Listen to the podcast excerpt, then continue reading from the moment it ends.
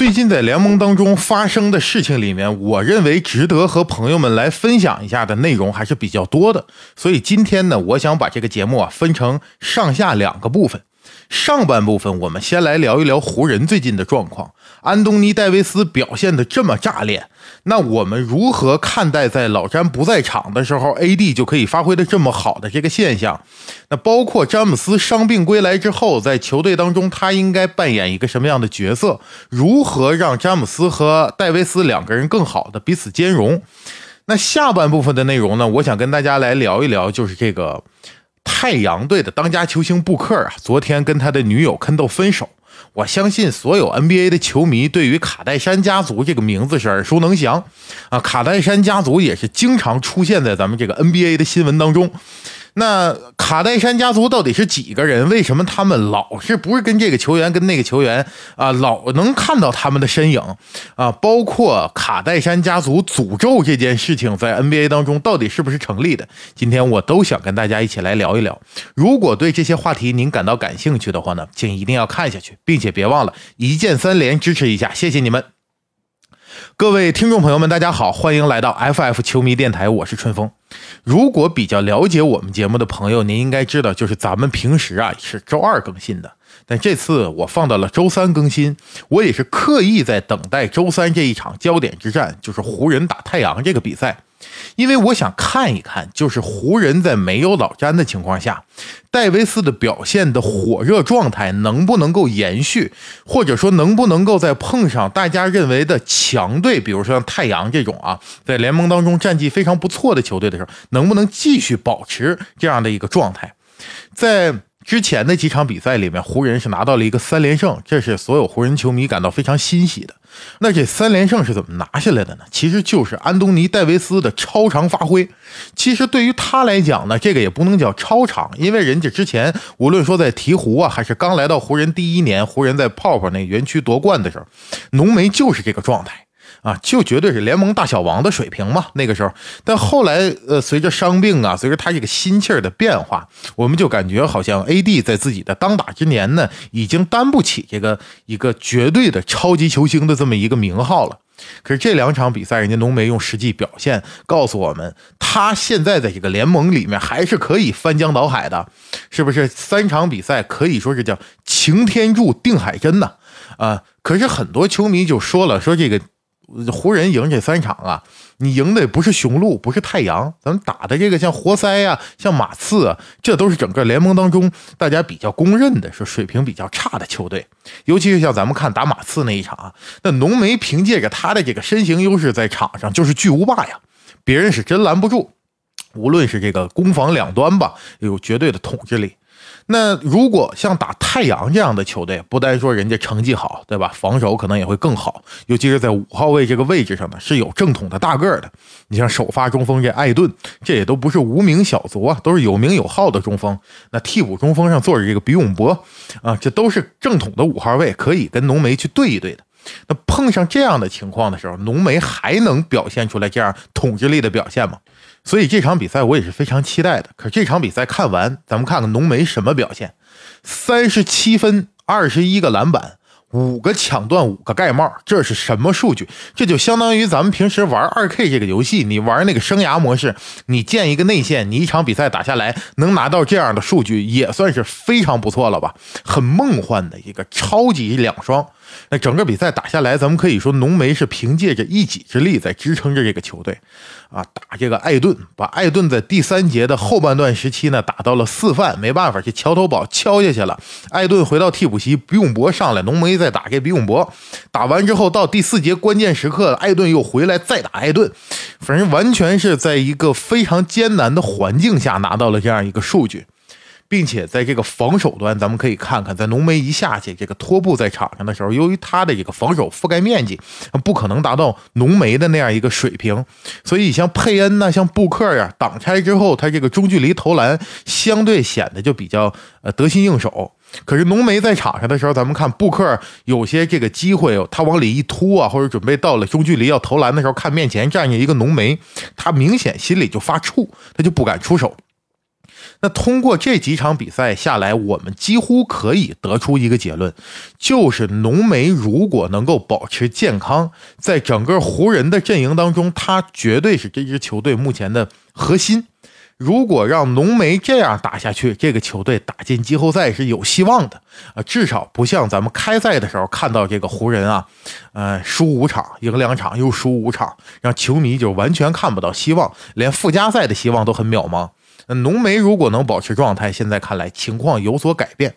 可是浓眉为什么产生了这么大的变化呢？那很大程度上来说，肯定是因为詹姆斯现在不上场嘛。当然了，很多听这个节目比较时间比较长的球迷呢，呃，大家都知道我是詹姆斯的粉丝，我是詹姆斯的球迷，也有很多这个 B 站的朋友跟我开玩笑说查了我的成分，说我成分是布朗尼。嗯，我知道人家说这话没有恶意啊，那也没问题，我确实成分是布朗尼，但我是詹姆斯的球迷呢，不代表我就必须说詹姆斯厉害。咱们必须得客观来看待这个问题，就是詹姆斯不上场的时候，浓眉确实是爆发出了平时我们看不到的这种统治力。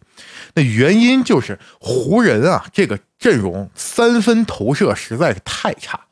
这个问题我在很多期之前就在节目中跟朋友们聊过啊。今天打太阳也一样嘛啊，在解说的时候，这个杨毅老师也是急的，就说咱们这三分，但凡能再进一两个。是吧？但凡您再进一两个，情况就不一样。可是现在的这个湖人呢，他现实客观的条件就是他三分就是投不进啊，这事儿很邪。比如像贝弗利，原本百分之三十七的三分命中率，到了湖人现在二十四。啊，包括像施罗德，施罗德在整个休赛期的时候，人家在欧洲的赛场上投的也很不错呀。现在来了湖人，呃，明显就有一个下滑。包括呢，纳恩，对吧？纳恩在场上几乎就是一个战犯级的表现。那现在这种情况下，湖人的内线空间无疑是被收缩的非常非常小。那人家就放你投，在这么小的空间里，就可以说是有詹姆斯没 AD，有 AD 没詹姆斯了。因为他们两个人核心的这个冲击力或者说造杀伤的能力，都是在内线这个区域里面。要么就所有人拉开，让老詹往里突。要么就所有人拉开，让浓眉在里边凿。那通过对比，我们发现，随着詹姆斯年龄的下降，无论说我们多喜爱他，我们必须认可这个运动员随着年龄的增长，他的体能、他的这个冲击力那就是会下滑的。即便说强如詹姆斯，那也没办法。他在第二十个赛季，他对这个比赛的影响力很显然达不到过去的那个水平了。可是浓眉现在还是当打之年。浓眉在没有詹姆斯，你放他在内线里去去跟对面翻江倒海去的时候，他是能打出效果的。至少呢，按照这个表现打下去，湖人就像我说的，他能打个季后赛或者说附加赛，应该问题不大。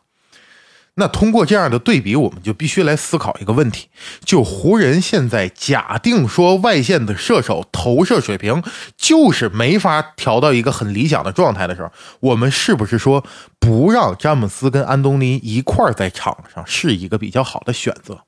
因为有很多球迷朋友说呀，说这个詹姆斯不放权呐，应该该该放权了，把这个球队交给浓眉。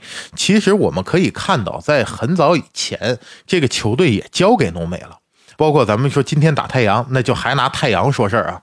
这个上上个季后赛的时候打太阳，第一轮被太阳带走。其实那个时候原本核心就是安东尼戴维斯嘛。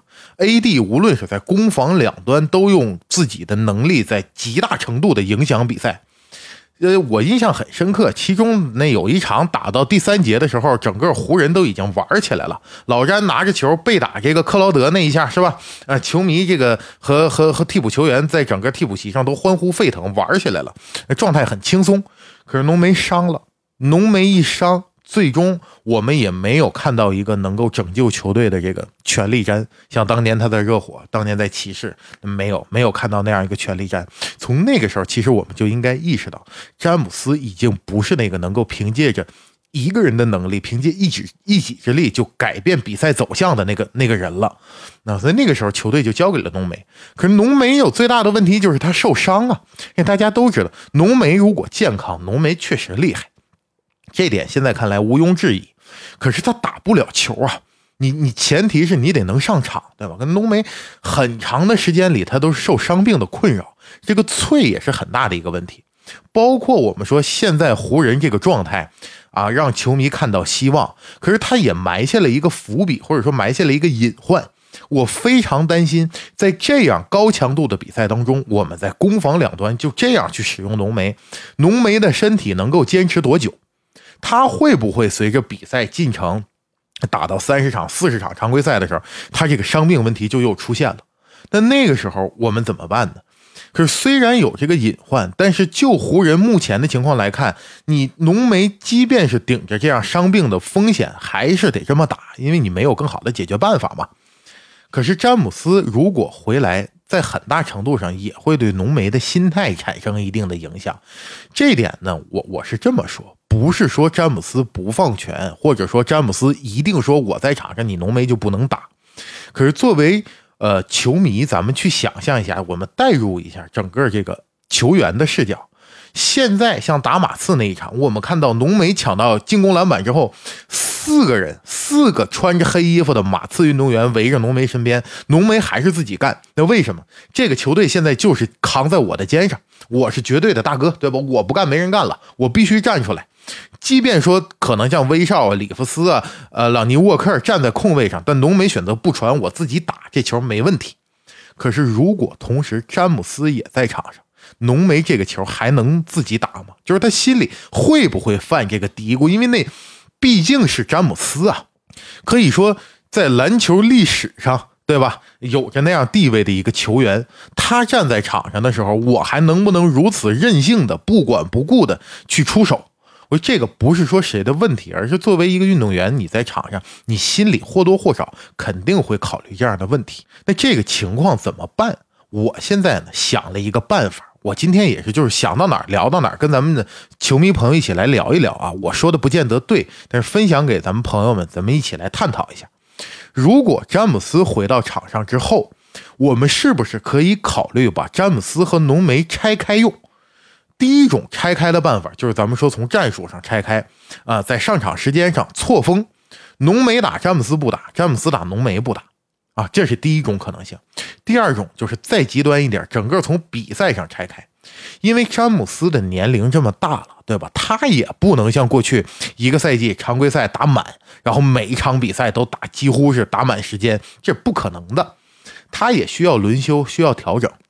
而同时，浓眉虽然年龄不大，但浓眉脆呀，所以浓眉呢也需要这样的休息和调整。你给他充分的休息，他就能还你一个炸裂的表现。那我们是不是可以考虑像这样？比如说，现在詹姆斯不上场的时候，浓眉打得这么好，那就让浓眉打。浓眉累了，浓眉现在已经健康球队打这么多场了，咱们把浓眉换下来歇一歇。这场比赛浓眉轮休，然后老詹来打。就是他们两个一个人在场上的时候，也许他们的状态啊，就是咱们经常说这个一加一小于二。那两个人都在场上，不见得有一个人放开手脚抡效果好，是吧？那在这种情况下。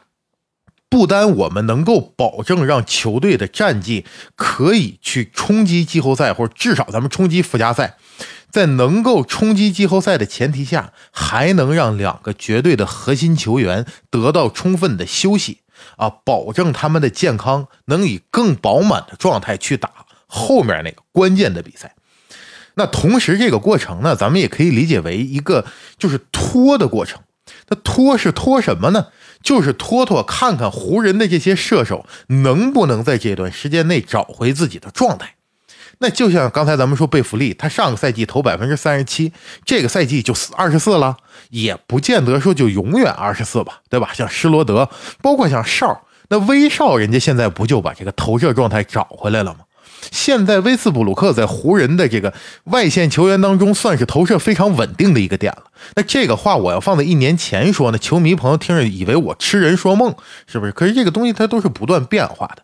所以说，如果像……安东尼·戴维斯或者是老詹，他们两个人上一个，让他们就是去杀筐、冲击篮筐、造犯规，在篮下打，这样外线的球员也会获得更多的出手机会，更多的出手很有可能就会让他找回他的投射手感，就会让他找回他的投射自信。那。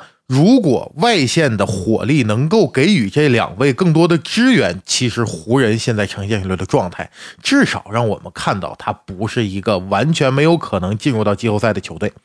所以我想的想法就是这样：让他们两个人无论是在比赛时间上错开，还是在场次上错开，或许詹姆斯跟 AD 不一起上场，对于湖人来讲是一个目前来讲，咱们叫缓兵之计也好，还是叫一个不是办法的办法也好，或许是可行的。那当然，这完全是我个人的观点啊！我只是看完这场比赛，我有一点这样的感想。作为一个湖人球迷，作为一个詹姆斯的球迷，呃，我也想跟咱们听友朋友们一起来分析一下，聊一聊。那如果您有什么高见，包括您有什么跟我不一样的观点和看法，那都欢迎大家把自己的想法打在评论区。那如果您觉得我说的还有点道理呢，别忘了一键三连支持一下。那以上就是这期节目上半部分的内容，下半部分我要跟朋友们一起来聊一聊关于卡戴珊家族和 NBA 球员之间的那点事儿。如果您感兴趣的话，也千万不要错过。